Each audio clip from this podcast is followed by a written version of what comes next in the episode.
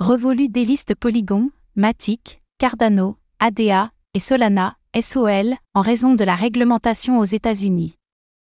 Face aux récentes considérations de la SEC, la néobanque Revolu a annoncé cesser de supporter le Polygon, Matic, Cardano, ADA et Solana, SOL, aux États-Unis. Quelles conséquences pour les utilisateurs? Voyons cela ensemble.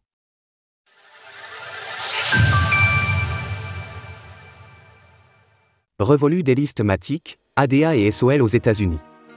D'ici quelques semaines, les utilisateurs américains de Revolu ne pourront plus accéder aux crypto-monnaies suivantes Polygon, Matic, Cardano, ADA et Solana, SOL.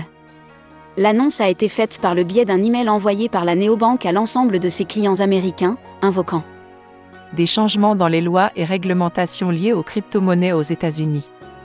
Cette décision fait suite à la bataille réglementaire menée par la Security and Exchange Commission, SEC, à l'encontre des acteurs de l'industrie des crypto-monnaies. Dans le cadre des plaintes déposées contre Binance et Coinbase, le gendarme financier américain avait annoncé qu'il considérait plusieurs actifs, notamment le MATIC, le ADA et le SOL, comme des valeurs mobilières, security. Vraisemblablement, cette décision ne vient pas directement de la volonté de Revolu. En effet, la néobanque passe par un intermédiaire pour fournir ses services liés aux crypto-monnaies.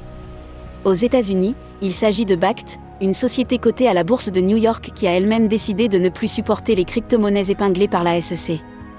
Quelles conséquences pour les utilisateurs? À l'heure de l'écriture de ces lignes, il n'est déjà plus possible d'acheter l'un de ces actifs. Les utilisateurs détenant encore du Matic, de l'ADA ou du SOL ont jusqu'au 18 septembre pour les échanger contre d'autres crypto-monnaies. S'ils ne le font pas, la plateforme se réserve le droit de vendre les tokens en leur nom, en utilisant le prix du marché au moment de la vente, et de déposer les fonds en dollars américains sur leur compte Revolu. Néanmoins, le porte-parole de Revolu a bien précisé que cette décision ne concerne que la filiale américaine de la néobanque. En effet, il n'y a actuellement aucun projet de délister ces tokens sur d'autres juridictions n'étant pas soumises au jugement de la SEC. À noter que Revolu n'est pas la seule plateforme à délister ces crypto-monnaies. Au cours du mois de juin, Robinhood et eToro ont également été forcés d'arrêter leur service de trading. Des annonces qui n'ont pas particulièrement impacté le cours des actifs concernés. Retrouvez toutes les actualités crypto sur le site cryptost.fr.